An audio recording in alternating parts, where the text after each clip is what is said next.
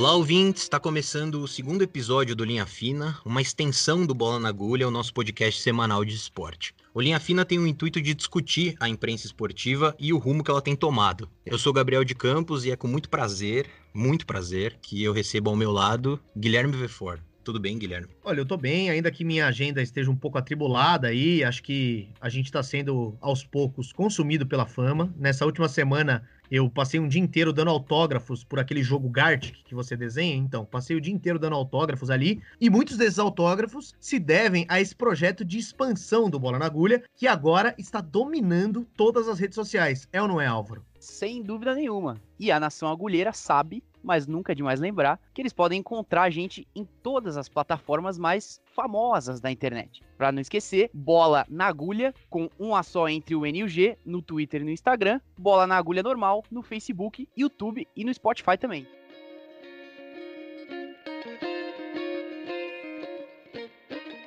Nessa edição do Linha Fina, a gente recebe Juca Kifuri. Um entrevistado que dispensa maiores apresentações, mas de forma breve, para não passar batido, o Juca tem passagens por vários canais de televisão como comentarista, com maior destaque para a ESPN Brasil, de onde saiu recentemente. Também foi chefe de reportagem da Placar, é colunista da Folha e tem um blog no UOL. Juca, em outras entrevistas você brinca, eu acho, que hoje, quando você é perguntado com a sua profissão, você é blogueiro. É. Pelo, pelo volume de publicação do seu blog, no UOL e tudo mais. Você diria que hoje você tem a maior liberdade que você já teve na carreira? Não, não, não diria porque porque seria injusto com os 25 anos que eu passei na Editora Abril. Eu, eu sempre conto isso quando faço palestras em faculdades de jornalismo. Eu tinha a sorte de poder dizer nas minhas palestras que eu trabalhava num lugar cujo patrão, o senhor Roberto Tivita, na fala do trono, como nós chamávamos, que ele uma vez por ano falava aos executivos da Abril, ele dizia que o patrão, o nosso patrão, patrão dos jornalistas da Editora Abril, não eram os governos e não eram os anunciantes, eram os leitores. Então, eu, durante 25 anos trabalhei lá, durante 16 fui diretor da revista Placar, durante quatro fui também diretor da revista Playboy, acumulando as duas revistas, e nunca tive nenhuma restrição. Verdade que o Roberto Tivita não dava nenhuma importância ao futebol. Eu fazia a revista exatamente como eu queria. Deixei de ter esta liberdade no dia em que fui embora. No dia em que a editora Abril entrou na aventura da TV fechada e ele me pediu para parar de criticar o Ricardo Teixeira, então presidente da CBF, porque o Ricardo Teixeira disse a ele que não negociaria direitos de campeonato com uma empresa que tinha uma revista que semanalmente o criticava. Então ele me pediu para parar. Não precisa elogiar, mas pare de criticar porque atrapalha o negócio. E eu disse a ele que ele, que se orgulhava de, por meio da Veja, ter ajudado a derrubar o Collor, com a famosa entrevista do Pedro Collor, que o Ricardo Teixeira era o meu Collor. O Ricardo uhum. Teixeira era o presidente da área que placar atuava. E que eu não poderia aceitar nenhum tipo de intromissão desse tipo. Que eu não poderia deixar de ter a liberdade de criticar o Ricardo Teixeira. E aí pedi que fizesse as contas, me pagaram direitinho uma bela indenização, que valeu o apartamento que eu tenho, e vida que segue. Saí da editora Abril, fui trabalhar na Folha de São Paulo uma coluna cinco vezes por semana, com absoluta independência e liberdade, como tenho até hoje. Houve um período de interrupção, uh, recebi um convite e fui trabalhar no Lance, também como colunista, permaneci com absoluta independência. Tenho uma coluna diária na Rádio CBN das organizações Globo com absoluta independência. Faço meu blog com absoluta independência. Uh, eu te diria o seguinte: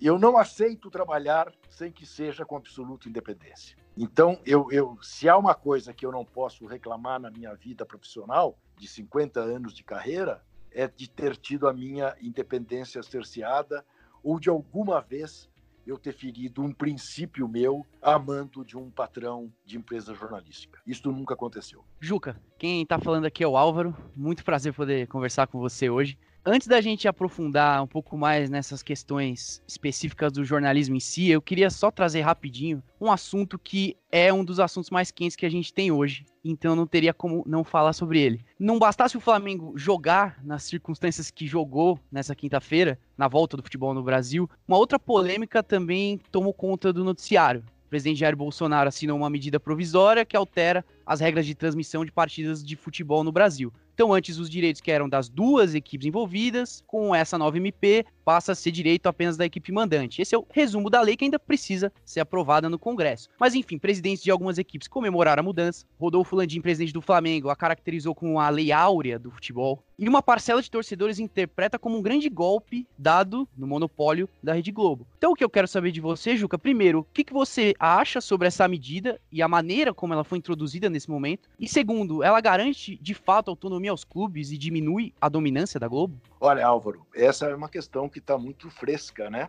E está sendo tema de muito debate. Eu hoje mesmo passei boa parte do meu dia ouvindo especialistas que eu respeito sobre isso e as opiniões uh, são divergentes. Deixa eu lhe dizer como eu vejo. Primeiro, primeiríssimo, legislar por medida provisória uma questão como essa é um absurdo que só se justifica pela picuinha do senhor Bolsonaro com a TV Globo. Tá? Irritado que está com o fato da TV Globo publicar os números corretos da pandemia e as mazelas da família e do governo Bolsonaro. Então é uma vingança contra a TV Globo.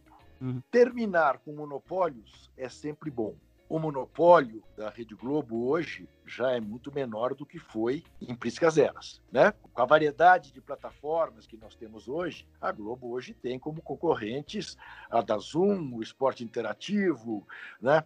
Uh, enfim, tinha a Fox, a ESPN, então já não é mais a mesma coisa. Mas fere a Globo, sem dúvida nenhuma, fere a Globo. E, repito, a hegemonia da Rede Globo não é uma coisa que faça bem para a democracia do Brasil. Não é apenas para o futebol, é para a democracia. Né? Quanto mais opções você tiver, melhor. A audiência massacrante conduz a distorções, que a Globo seja, funcione como um poder no Brasil e nenhum meio de comunicação deveria ter tamanho poder. Essa é a visão que eu tenho.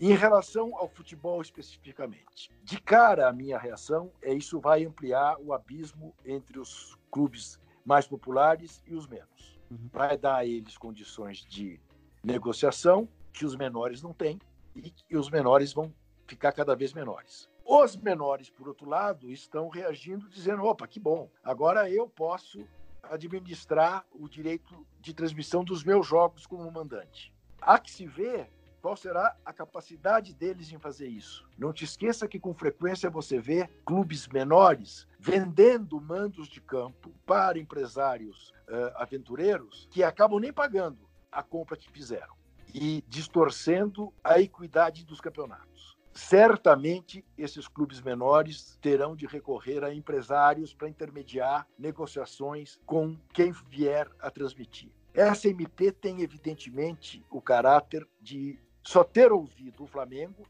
que está em vias de fechar um patrocínio com a Amazon, que é grande interessada nos streamings. Sim. A motivação é espúria, a não oitiva dos demais clubes é inaceitável e é evidentemente uma jogada promíscua do senhor Landim, que deixou de ser dilmista para ser bolsonarista da noite para o dia. E é um adepto da necropolítica a ponto de forçar a volta soldada do futebol no Rio de Janeiro. Tivemos ontem no Maracanã, como bem registrou o Mauro César, três gols e duas mortes, porque ao lado do jogo tem um hospital de campanha.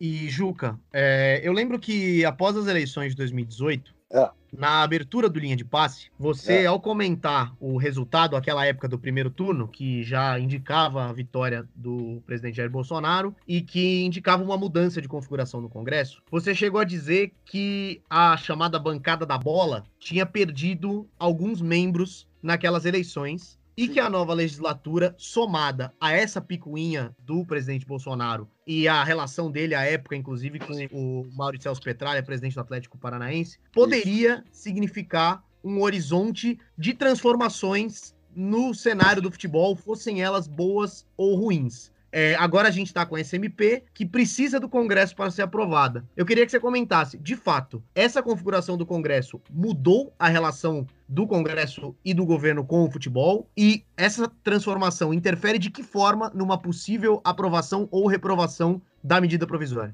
É, essa, essa, essa, essa é uma pergunta que vale um milhão de dólares, né? Porque a gente não sabe nem sequer se daqui a 120 dias, que é o tempo, em tese, né, que vigora a MP, se daqui a 120 dias será presidente do Brasil o senhor Jair Messias Bolsonaro. Né? Tem alguns indícios uh, que revelam que pode ser que não. Então, como é que isto vai, vai ser discutido? É nebuloso. Eu não saberia te responder. Agora, o Petralha não teve, ao fim e ao cabo, a influência que supôs que teria ao apoiar o Bolsonaro. Curiosamente, quem está tendo essa influência é o Landim. É, é, óbvio, entre o presidente do time mais popular do país e do Atlético Paranaense, o Bolsonaro fez a escolha do time mais popular. Mais um pouco ele passa a torcer, dizer que torce para o Flamengo e não para o Palmeiras. Né? E a bancada na bola tem se manifestado pouco.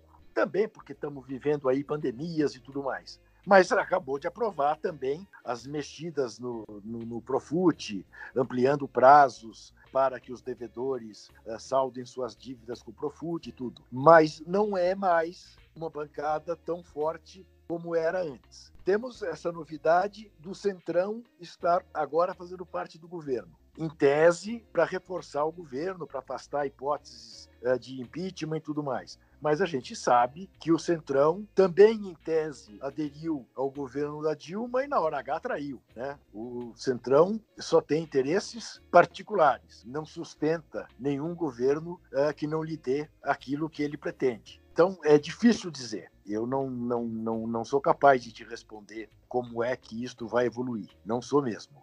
Uh, vejo muita nebulosidade pela frente. E agora que a gente já passou um pouquinho por esse assunto, por essa pauta é, da medida provisória, inclusive que a gente pretende abordar nos próximos programas aqui, eu queria entrar um pouco no assunto do jornalismo, da imprensa esportiva, e fazer para você uma pergunta. A pergunta em si é simples, mas a resposta pode ser mais complexa. É. É, eu queria saber como você enxerga a cobertura jornalística esportiva durante a pandemia. E aí, a gente está falando de cobertura jornalística, não necessariamente da transmissão de jogos antigos, desse tipo de coisa.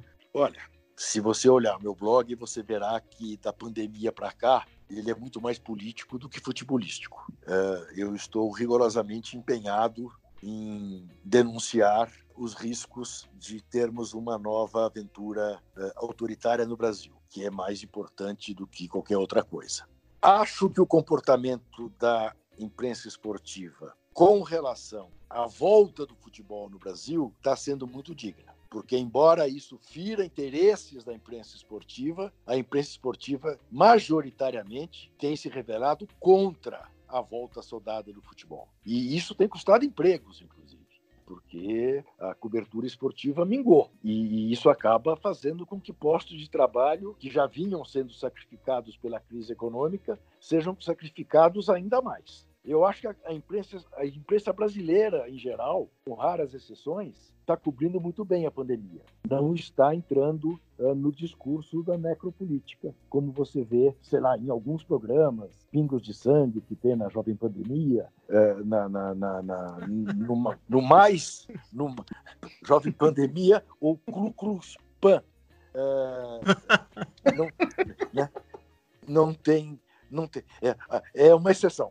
É uma exceção. Em regra, é uma exceção quando os esportes param, a primeira impressão que a gente tem é de que o jornalismo esportivo ele vai ficar sem assunto porque não tem jogo acontecendo.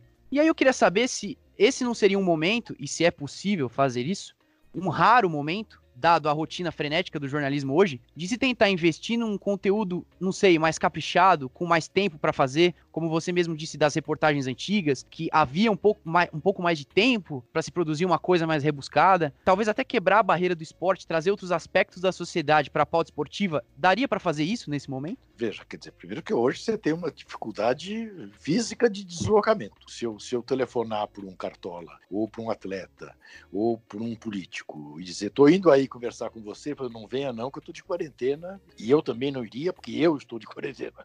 Né? Então, é cada cada vez, e de, embora você tenha hoje esses recursos todos de falar, uh, fazer online e, e, olhando na cara e tudo mais, veja que nós tivemos a coincidência aqui no Brasil do, na, da pandemia com uma série de efemérides. Inauguração do Maracanã, uh, 50 anos do TRI, e, e, e isso é que foi alimentando as coberturas e tudo mais. Sempre é momento uhum. de você aprofundar.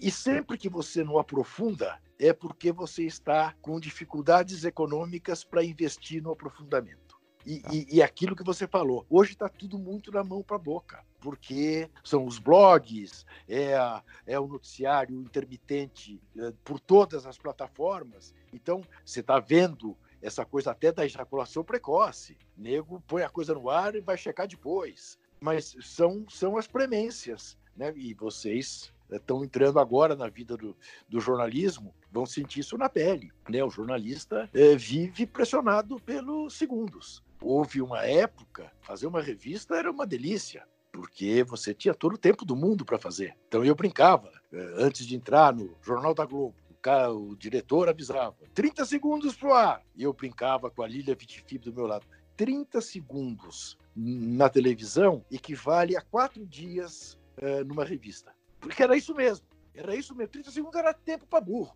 Você começava a se preocupar quando o cara falava 3, 2, 1, vai. Aí sim. Hoje, velho, é o tempo todo, o dia inteiro, porque tem o digital, porque tem o online, porque tem. Você tem que estar atento o tempo todo. Então, o fato acaba sendo o, que te escraviza, menos a reportagem exclusiva, que é o que eu mais gosto. Aprendi na minha vida de revisteiro aí atrás de como eu posso fazer uma revista que surpreenda o leitor com uma coisa que ele não viu nos jornais, não viu na rádio, não viu na televisão. Só que hoje a concorrência é muito maior do que o rádio, a televisão e o jornal diário. Hoje eu não tenho dúvida se eu tenho uma notícia que não vai ser na Folha que eu vou pôr. Uhum. Ou eu vou dar na CBN, ou eu vou dar no blog. Mas é uma loucura. É uma loucura. Por isso que eu digo às vezes que eu não sou mais jornalista, sou blogueiro. Né? Virei escravo uhum. desse troço. Por isso. É, Juca, a gente aqui concorda com algo que você tem falado muito em, em muitas entrevistas, e não é de hoje, de que existem mais jornalistas fazendo jornalismo investigativo no esporte do que na época em que você tinha que fazer isso e você se sente muito mais confortável e contente, satisfeito de hoje só se dar o luxo de replicar essas matérias ao invés de, de ter que dar o furo você. Mas não pode ser um movimento com data de validade, no sentido de que a partir do momento em que você tem cada vez menos empresas e veículos esportivos de grande porte que estimulem essas produções, porque a gente pode falar aqui de uma Gabriela Moreira, do Lúcio e de toda aquela lista que sempre vem à tona, mas em regra são pessoas, são jornalistas que estão fora da grande imprensa televisiva e de rádio. Por exemplo, você pega o Lúcio de Castro, ele não, ele não tá participando. O Jamil Chad, ele faz, ele faz entradas, mas essencialmente ele é de texto. Você não sente que essa falta de estímulo possa fazer com que a próxima geração desses jornalistas seja mais escassa? Não, mesmo com a liberdade da internet? Não, eu, isso, eu acho que você está sendo pessimista. Porque se dos anos 80 para cá as coisas evoluíram, não tem por que achar que as coisas vão regredir de novo.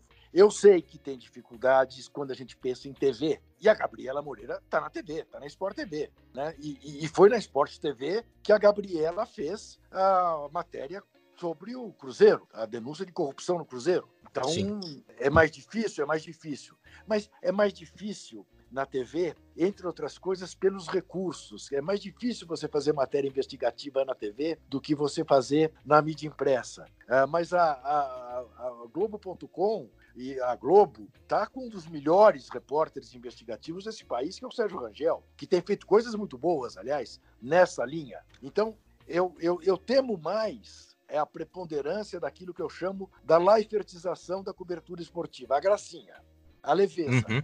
Ah, não, na hora de falar de futebol, é, o cara já está cansado de política, de polícia, de problema. Vamos falar do gol, vamos falar da emoção, que é um crime contra o telespectador, contra o leitor, contra o ouvinte. Mas, ao mesmo tempo, você tem hoje a liberdade das novas plataformas que permite que cada um faça o seu. Veja, o caso do Lúcio. O, Sportsline é, é um sucesso. Então, é, é, um caminho. Você falou do Jamil Chad, o Jamil tem feito coisas muito boas no UOL, tem feito muito, coisas muito boas no meu país, também na cobertura do esporte. Só que não está mais no Estadão, está na internet, ou está no, no, no, na edição digital do meu país. Mas eu não sou pessimista, não. Eu acho que, nesse particular, embora o jornalismo investigativo tenha o obstáculo da necessidade de financiamento, porque custa caro, Sim. custa caro, quer dizer, custa famosa, caro e custa tempo, né? Sim, a famosa matéria da máfia da loteria esportiva levou um ano entre o começo uhum. da investigação e a publicação, com um repórter e um fotógrafo full time em cima da matéria. Hoje em dia não se faz isso, mas eu diria que é menos por uma opção editorial e mais por uma dificuldade econômica. Então eu não tenho, eu não tenho essa visão pessimista que você revela. Posso estar enganado, posso estar sendo eu otimista, mas sendo assim. É, ô Juca, você gosta de falar nas suas entrevistas sobre a laifertização. É. E aí eu queria te fazer uma pergunta, que é se é possível identificar em que momento que o jornalismo esportivo da televisão deixou de ser jornalismo para virar entretenimento. Então, eu acho que muito uh, coincide muito, e veja, né, eu sempre faço questão de ressalvar que não tenho nenhuma crítica ao comunicador, mas sim a como comunicou enquanto esteve no esporte e depois revelou-se ao dizer que futebol e política não deviam se misturar, uh, entrou assim nessa vibe que depois o Caio uh, entrou também, que é um absurdo. É, é, é não está entendendo em que mundo está porque parece que não está no mundo do Muhammad Ali, não está no mundo do Sócrates, não está no mundo do Casagrande, né? Ainda mais isso, tendo um Casagrande do lado como companheiro de trabalho, dizer que esporte e política não se misturam é um crime contra a inteligência, apenas, porque é uma, é uma visão de viseira. Mas ali, quando ele passa a apresentar o Globo Esporte, e veja bem, eu não tenho nada contra o bom humor, Antes dele, diga-se de passagem, o Osmar Santos fazia isso. Uhum. E fazia com brilho, mas não deixava de tratar das coisas sérias. Porque, olha, vamos lá, eu detesto falar de mim mesmo. Se vocês viam a minha participação no Linha de Passe, eu era mais um palhaço do que outra coisa. Eu vivia enchendo o saco de todo mundo, fazendo piada, gozando e tal. Blá, blá. Agora, hora de falar sério, hora de falar sério. E tem que falar sério. Sim. Tem que falar sério. E o Globo Esporte parou de falar sério porque tinha a associação com a CBF de maneira tal que não lhe permitia ser crítico. E aí não está fazendo jornalismo, está fazendo entretenimento. Isso é ruim. Aí sabe o que acontece? Explode o, FIFA Gate e você vê uma mudança no jornalismo esportivo da Globo como se estivesse surpreso com aquilo que estava acontecendo. E não pega bem, o telespectador não é bobo. Ele diz, ah, agora que vocês descobriram que acontecia isso tudo, percebe? Isto, isto fere a credibilidade do jornalismo. Como fere a credibilidade do jornalismo, o jornalista é garoto propaganda. E é tudo que o jornalismo não pode é assumir quedas de credibilidade, perdas de, de credibilidade. Porque você pode me achar uma besta quadrada, mas você tem que me achar uma besta quadrada porque sabe que eu estou falando exatamente aquilo que eu penso e não aquilo que me pagam para falar. E aí, Juca, você comentou das suas, das suas intervenções e da sua participação no Linha de Passe. E a gente, a gente sempre conversa quando vai pensar nos programas, para pensar inclusive nessa série, e a gente sempre fala muito da ESPN, de como a nossa geração, a gente, eu tenho, eu e o Álvaro estamos com 23, o Gabriel tem 25, 26 anos, de como a nossa geração talvez tenha sido, se não a última, uma das últimas a acompanhar aquela ESPN que tinha diversos formatos. Tinha o Caravana do Esporte, tinha o Pontapé Inicial, tinha o Loucos pro Futebol, tinha vários tipos de, de programa de debate, tinha o Juca Entrevista, enfim. E o que a gente vê hoje é que a ESPN ela acaba é, repetindo esse formato que se tornou tradicional nos últimos anos e que é quase sempre um formato que prioriza o entretenimento ao jornalismo. Então o Álvaro perguntou quando o jornalismo esportivo de televisão virou entretenimento. Eu te pergunto, quando a ESPN virou majoritariamente entretenimento? Quando o Trajano saiu. Né? E eu acho uma pena ah, que isso tenha acontecido como aconteceu. Então, essa preocupação com a programação ao vivo honestamente, faz com que você saia do Sport TV para ESPN, da ESPN para a Fox, da Fox para a Band Esportes, e você se fechar os olhos, não saberá em que canal você está. Porque é tudo igual. É tudo igual. É muda o cenário, muda o estúdio. Mas são todos programas como mesas redondas. A, a ESPN tinha programas jornalísticos da melhor qualidade, da melhor qualidade, e que se perderam. Porque custavam mais caro que fazer no estúdio ao vivo, porque uh, nem sempre tinham a audiência que tem uma discussão acesa entre uh, dois uh, jornalistas na televisão, ou um jornalista e um jogador de futebol, mas o fato é que perdeu-se qualidade, é indiscutível isso. Perdeu-se qualidade. Porque é aquela história, você como jornalista, você não pode se limitar a dar aquilo que o público quer. O, o papel do jornalista não é apenas o de informar, é também o de formar. Você não pode abdicar da inteligência, da coisa sensível, da coragem. Você não pode. E, de alguma maneira, este formato que permeia uh, os canais fechados virou isso puramente uh, a diversão, ou a polêmica vazia, ou o achismo. E não há quem suporte fazer com qualidade 24 horas por dia uh, nesse esquema. Então, eu lamento que isso tenha acontecido mas eu mesmo estava ainda na ESPN quando isso começou, foi claro. E, e, e foi muito motivo também para a saída do Trajano, porque o Trajano manifestava a indignação dele no ar com esse tipo de coisa. Então você tinha dentro da, da ESPN alguém que criticava com os bons modos que caracterizam o Zé eh, a programação da ESPN. Então, de ficar indignado de ver A ou B uh, uh, num programa. Como é que deixaram entrar esse cara aqui? Coisa que no tempo dele uh, não entraria. Existe solução para a imprensa esportiva de TV? Assim, para mim, a única forma de fazer isso, que não é nenhuma solução muito longínqua do ponto de vista do raciocínio, é, seria ter setores separados: jornalismo, entretenimento, jornalismo e publicidade. Você acha que existe, de Gabriel. forma prática, possibilidade de ter essa solução, de ter esses setores separados e. Então, então, Porque é muito Gabriel. fácil o cara do comercial virar para todo mundo e falar, ó, lindo, o Juca Entrevista é maravilhoso, só que o bate-bola 1, 2, 3, 4, 5, 6, ele dá mais audiência, vou fazer o quê? Isso. Então eu vou lhe dizer uma coisa. É, eu vou te devolver a sua pergunta com outra, que é a seguinte. Você imagina que, mãe que, que um dia o Brasil seja a Dinamarca?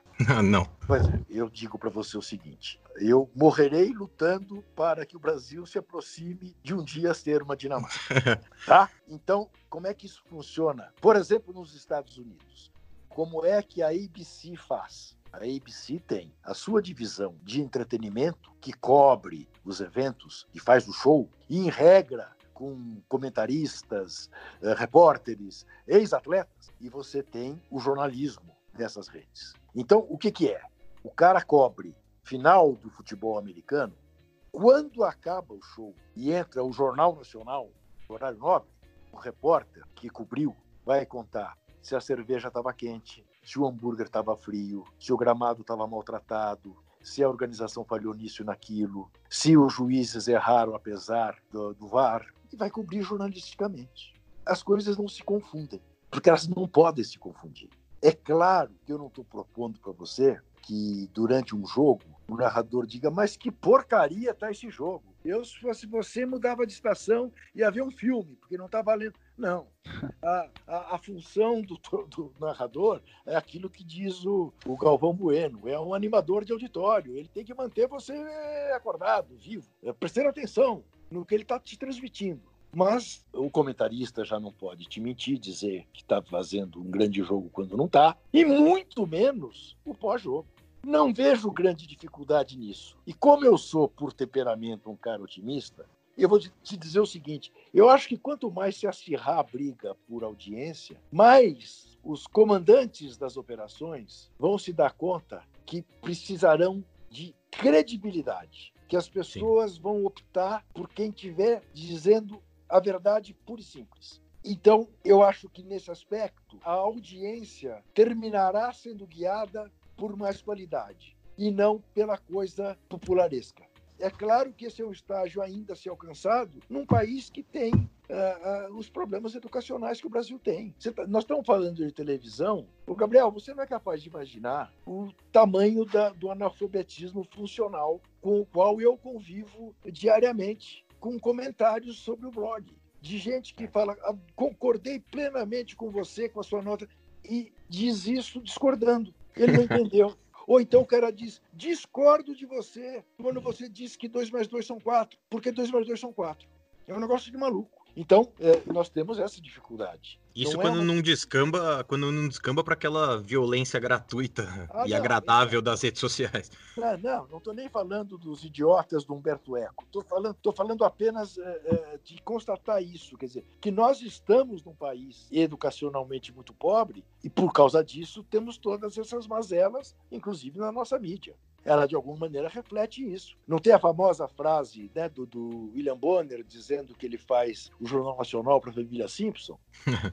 Não é isso? Eu, quando trabalhei na TV Globo, ouvi diversas vezes que, em regra, o Jornal Nacional fechava com uma matéria sobre o nascimento da, de, um, de, um, urso novo no zoológico, ou a morte é, da elefoa é, no zoológico de Nova York, porque era o que dava mais audiência. Que na mesma edição em que você dizia que o Collor estava para ser uh, empichitado, o que mais ficava de recall era uh, o nascimento do novo ursinho panda na Nova Zelândia. Falando agora é, especificamente das mesas redondas que você abordou há pouco, eu sinto que as mesas redondas elas têm, em regra, uma retórica muito atraente para discutir futebol, por ter essa, essa pretensão, essa intenção, enfim, de ter essa, essa fala que você disse mais popularesca, de reproduzir no, no programa esportivo, e é claro que tem exceções, enfim, mas reproduzir nesses programas esportivos a linguagem a linguagem particular das pessoas, como o cara discute no bar, na mesa de jantar ou onde quer que seja. Só que para mim, para boa parte das pessoas, o conteúdo é muito pouco sofisticado. Como é que a gente pode definir um time como moderno?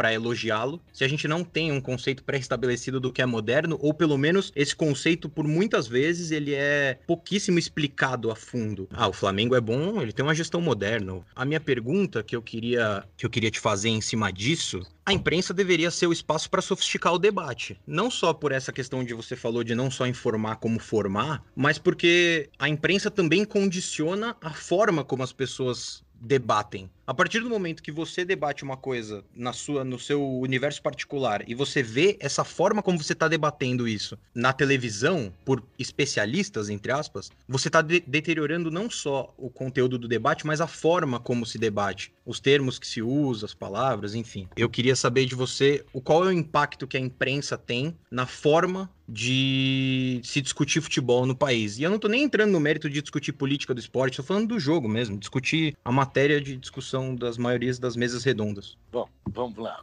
Voltamos à questão do popularesco, da gracinha preponderar sobre aquilo que deveria ser mais sério. Entramos na discussão sobre o impressionismo e o cientificismo. São duas linhas é, muito claras de quem prefere tratar futebol muito mais pelo lado da emoção do que pelo lado dos números. De conceituar, porque esta questão do que é moderno ou do que deixa de ser moderno, para mim, a melhor resposta, quem deu foi o Guardiola quando um repórter brasileiro, logo depois do Barcelona ter enfiado 4 a 0 no Santos, ter perguntado para ele de onde ele tinha tirado aquele futebol tão moderno. E ele perguntou para o cara: Você é brasileiro, não é? Ele disse, sou. Ele falou assim, estou estranhando a sua pergunta, hum. porque esse futebol moderno que você viu, eu aprendi com meu pai me chamando a atenção para os jogos da seleção brasileira, de 82. Não era nem de 70. Sim. Então, é tal história. Quando a gente fala das mesas popularescas e de eventualmente as não popularescas, eu, a minha formação também se deu como a de vocês, vendo mesas esportivas a, era a famosa mesa esportiva da TV Gazeta, né, que existe até hoje, mas com Sim. gente que vocês, no máximo, leram a respeito. Peirão de Castro, Milton uhum. Peruzzi, uh, enfim. Mas eu via também, quando ia de férias para o Rio, Armando Nogueira, Nelson Rodrigues, Mário Escassa, era outra coisa. Aqui em São Paulo, concomitantemente com a mesa da Gazeta, teve durante um bom período, aos domingos, um cartão verde, primeiro com o Armando, com o Trajano, com o Volpe, depois comigo, com o Trajano, com o, com o Flávio, que fugia completamente da mesa popularesca. Sim. Tá? E dava boa audiência. Dava boa audiência. Agora, dava problema também. Porque se metia em política, falava de coisas que eventualmente uh, não queriam que fala, se fosse falado. E a gente falava. E isso cada vez mais, nestes tempos de fla-flu político no Brasil foi ficando uma coisa restrita, perigosa, que as pessoas procuram evitar, né? como se fosse possível uh, dissociar o futebol do mundo, o esporte do mundo. Mas eu acho que é isso, é a opção pelo popularesco. E, e eu, eu deploro a opção pelo, pelo popularesco. Porque, de fato, o papel da imprensa é subir o nível, não é baixar o nível. Então, é, isso acontece. O nível baixou, sem dúvida o nível baixou. Mas não é que o nível baixou porque entrou é, gente nova. O nível baixou porque a exigência dos programas é de, de alguma maneira, baixar o nível. É isso. Né? Não, e aí, para mim, fica aquela questão de a gente tem esse tom mais popular porque agrada mais as pessoas. Só que como é que você vai elevar, como é que as pessoas vão elevar o debate se elas não têm um referencial profissional, especialista, que puxe para cima, né, essa, essa forma de discutir? Pois é. Então aí você vê o Edmundo indo para cima do PVC porque se irritava com se irritava com o PVC, porque o PVC era capaz de dar uma explicação que ele não era capaz de dar. E no fundo, no fundo, a irritação dele era essa.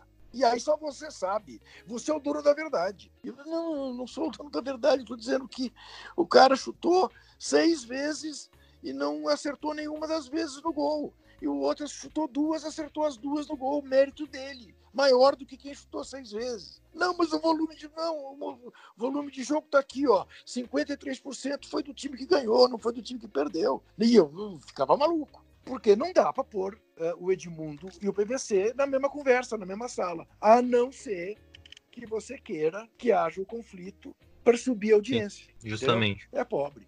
Ainda um pouco nessa questão é, do papel da imprensa no debate, é, às vezes a gente percebe que o mesmo jornalista ou veículo que critica uma postura durante a semana, por exemplo, nos programas, na hora em que vai transmitir o jogo, digamos assim, e aí eu uso o exemplo até do Flamengo ontem retomando o futebol no Brasil. O jogo é um produto, então você de certa forma promove esse produto, transmite, repercute. Você identifica isso como sendo uma incoerência Veja ah. bem, veja bem, mas aí é, as pessoas, por exemplo, falam, me criticam, falam, pô, você chama de paulistinha, diz que tinha que acabar o campeonato estadual e cobre. Uhum. Bom, eu te pergunto, o que, que me resta? Então, ontem, uh, você queria que o Penido, que estava transmitindo o jogo pela CBN, eu estou te falando isso porque depois de muitos anos eu ouvi o jogo apenas, né? Porque não é. tinha onde ver. Então eu peguei aquilo, pus na CBN ao vivo, Rio, fiquei ouvindo o Penido, que tinha dito antes de começar o jogo que era um absurdo o futebol voltar tão cedo.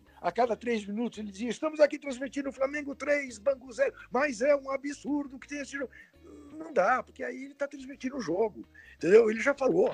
Eu sei que aparentemente é uma incoerência, mas hum.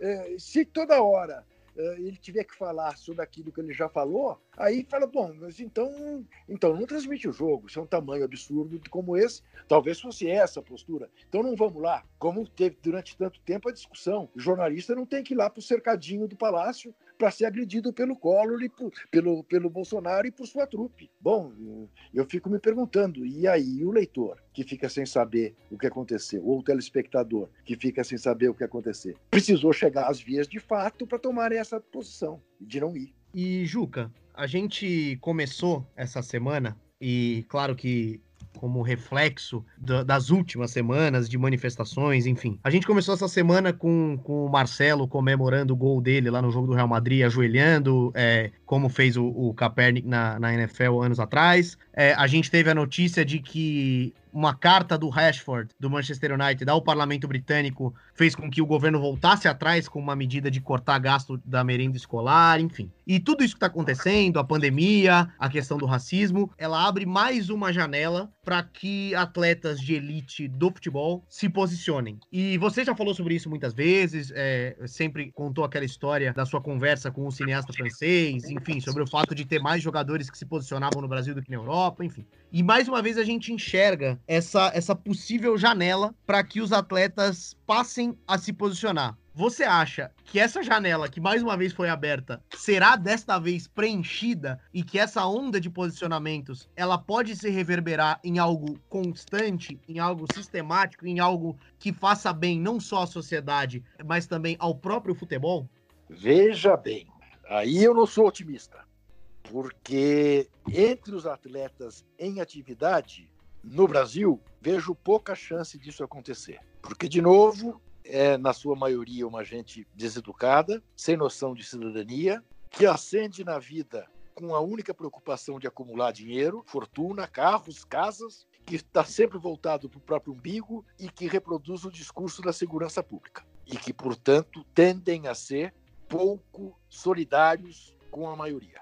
Tem sido assim na história do esporte, não apenas do futebol, a ponto da gente sempre ter os nomes para citar como aqueles que não se renderam à alienação na ponta da língua. Aí é o Muhammad Ali, são os dois do Black Power lá nas Olimpíadas do México, é o Sócrates, é o Afonsinho, é o Cantona, é o Breitner, é o Reinaldo, é o Paulo André, é a Isabel, é a Ana Moser e a, a Rapinoe, e, e, e não vai muito além disso. Quando terminam as suas carreiras, aí começam a olhar mais para o mundo que, que o cerca. Mas eu, infelizmente, aí, eu, eu, eu gostaria de poder dizer que a pandemia servirá para que a gente tenha um mundo mais solidário, mas eu cada vez mais vejo que a pandemia servirá para a gente ter um mundo cada vez mais fechado, cada país em si mesmo,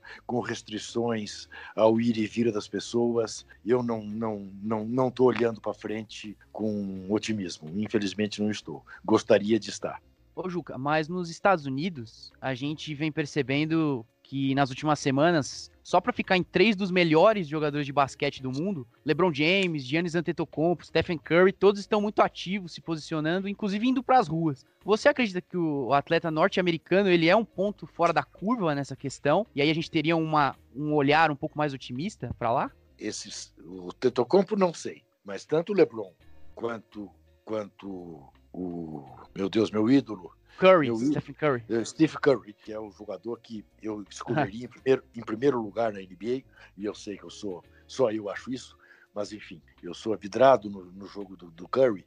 Uh, eles sempre, eles já tradicionalmente fazem isso, né? Uhum. Não, é, não é agora. Sim. O Curry foi o cara que disse que ia ser campeão e que não ia na Casa, na casa Branca, né? isso. né? E ele não ia, né? E aí acabou ninguém indo. Agora, eu acho que, que lá, claro, você tem melhores condições para isso, porque você tem um, uma gente mais bem formada do que nós temos aqui. É, e talvez, e talvez, esta onda antirracista que ultrapassou os limites de uma cidade, é, virou uma coisa, uma pandemia ou uma epidemia nos Estados Unidos, é, talvez seja um despertador. Tomara que seja. Porque você não tem a dúvida, o atleta tem um poder de mudar as coisas que poucos políticos têm, mas não tem consciência desse poder. Se ele tomar consciência da necessidade de intervir e do quanto ele é poderoso para intervir, aí teremos um mundo melhor. Não tenho dúvida disso. Mas talvez lá, não aqui. Ô, ô Juca, você já falou em outras entrevistas que tinha uma época que você era chamado de, de petralha, outra que você era o tucanalha. Isso. Mas talvez a gente, pelo menos desde que a gente acompanha. Eu sou é... petralha. não é. Não, isso você não, você não tem a dúvida. É, mas não, mas o que eu ia falar é que talvez é, a polarização tenha chegado num, num, nível que, que não se via ou não se viu em muito tempo. Isso afeta seu trabalho, de fato, principalmente em relação ao público que te acompanha? Você sente essa mudança no público? Sim, veja bem. Hoje, o blog até não tem mais comentário porque era uma coisa de uma falta de educação que eu dizia, o cara que entra aqui bem intencionado não merece uhum. ler as barbaridades que nego escreve, tem moderação, às vezes o moderador deixava passar coisas que não podia, enfim, foi me irritando, eu falei, para. Agora, eu, eu sempre reproduzo o que disse uma vez uma jornalista eh, israelense, é, que ela dizia o seguinte, eu só vou dormir feliz quando é, o meu blog apanha durante o dia de árabes e de judeus, porque aí revela que eu estou na posição correta. Então eu brinco uh, e faço uma analogia, digo, eu só durmo feliz quando apanho de corintianos e palmeirenses. É, porque aí estou bem, né? E eu apanho com muita frequência de corintianos e palmeirenses. Eu não tenho apanhado dos petistas, é verdade. Aliás, também parei de apanhar dos tucanos. Agora só apanho mesmo dos bolsonaristas puro sangue. Isso melhorou, te confesso que melhorou, porque teve, teve um momento que eu era xingado na rua. Passava o carro e me chamava de comunista filha da puta, ou de petralha filha da puta. De uns tempos para cá, antes da pandemia, eh, eu que caminho diariamente aqui no meu bairro, comecei a ser parado para fazer selfies. Ô, Juca, muito ah. obrigado, você nos representa e não sei o que. Opa, tá mudando Felizmente está mudando. Né? Mas eu nunca fui nem tucano, nem petista. Fui sim e sou contra o impeachment, contra a prisão do Lula, pelo singelo motivo de achar que não havia motivos, não havia crime para o impeachment da Dilma, embora fazendo um mau governo, e que não há crime, não há prova contra o Lula para prendê-lo. Isto se transforma em petralha. Isto, ao mesmo tempo, faz com que essas figuras passem a te olhar com simpatia e passem até te escolher para falar com você, porque você está acima de qualquer suspeita. Ah, vamos trazer então o Juca para entrevistar o Lula, porque o Juca não é lulista, não é petista. Isso é a visão do petista. Mas é claro que o cara que não gosta do Lula disse: ah, claro, chamaram lá o Petralha para entrevistar o Lula, entendeu? e, isso aí não tem jeito, ossos do ofício. Vocês viverão isso intensamente, seja como for, seja por que motivo for.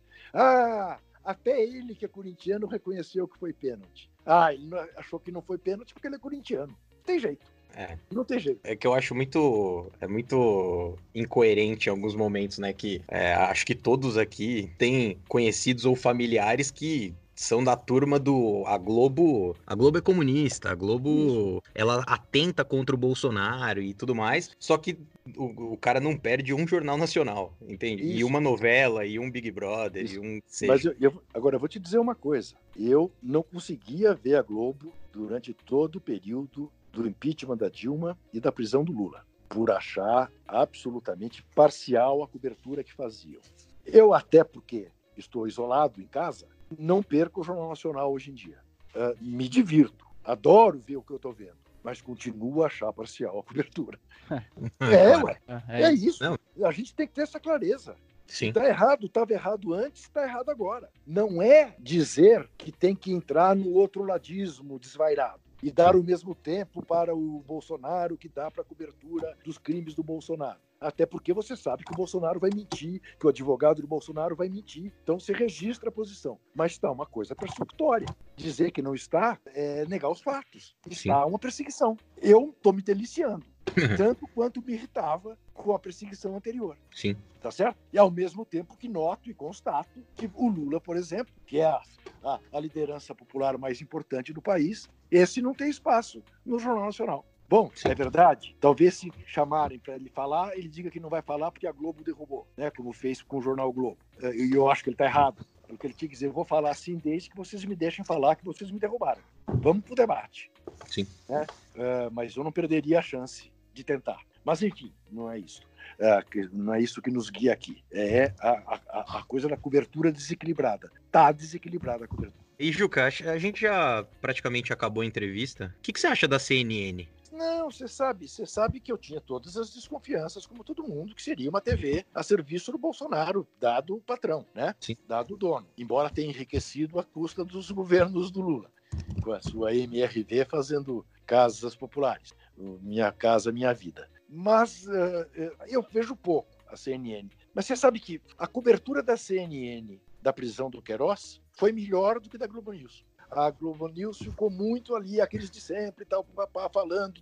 Também parece os programas de esporte, né? são os mesmos personagens em estúdios diferentes. A cobertura da CNN foi mais ágil. Inclusive, deram na frente a demissão do Weintraub. Aí também é, já tá fora até da entrevista, né? mas assim, a gente inclusive não resolveu até não perguntar sobre o esporte pela democracia, porque acho que você, imagino que deve estar tá falando muito sobre isso. Mas recentemente a gente teve a adesão do, do Mário Bittencourt ao esporte pela democracia, né? Foi o primeiro presidente de clube. Eu te faço uma pergunta. Se o André Sanches quisesse assinar o esporte pela democracia, como você reagiria a isso? Então, é, essa é uma boa pergunta que você me faz, porque isso remete a uma outra, né, que me fizeram que deu o maior bafafá, por causa da articulação da qual eu participei desse documentos uh, Estamos Juntos pela Democracia. E a Camila Matoso, do painel da Folha, me perguntou se tinha um limite. E eu disse, sou pouco roto, né? O limite é fascista, não entra. Portanto, o limite é o muro.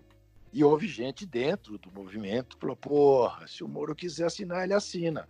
Só não vamos fazer propaganda que ele assinou. O André Sanches quiser assinar, assina. Uh, veja, aí eu tenho a vantagem ou a desvantagem de ser muito mais velho que vocês. Uh, a gente foi para um palanque das diretas que tinha gente que apoiou o golpe de 64. Senador Teotônio Vilela, por exemplo, que reviu suas posições e tudo mais, mas estava lá. E ele foi um dos golpistas. Então, quando você fala numa frente ampla, né, e eu uso até a expressão ampla até doer, que você corre esse tipo de risco. Quer dizer, eu jamais votarei nele, jamais o abraçarei, mas quer estar junto, estamos junto. Tem uma coisa maior do que a gente nisso aí. Acho que é isso, Juca. Acho que tá bom, né? Uma hora de, de conversa. Acho, né? Uma puta exploração, é. né? Vamos falar a verdade. Não pagamos nenhum royalty pela sua é, presença. Não, não, é nada. um, dia, um dia vocês pagam uma cerveja. Isso. Oh, excelente, excelente. Espero tá que quando, quando essa coisa voltar, a gente. Tá bom, tá bom. A gente, claro, que poderá.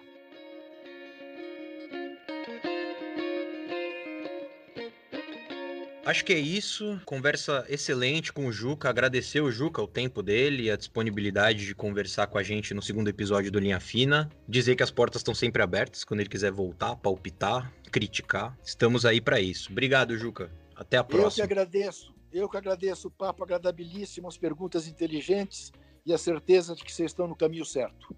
Tá? Parabéns. Obrigado, Juca. Agradecer ao Guilherme, que é uma pessoa que eu tenho um carinho sem igual, sem tamanho. E obrigado, viu, Gui? Você é uma pessoa muito legal. Pô, cara, acho que depois da, dessa entrevista, desse papo, hoje não tem nem como eu te tratar de outra forma que não bem, né? Acho que nos últimos programas os nossos fãs reclamaram dos nossos atritos, mas a gente queria dizer que era tudo um personagem, era para segurar a audiência, o ódio, o ódio aglomera pessoas, né? Então, é, o ódio engaja. Fingiu... Exatamente, o ódio engaja.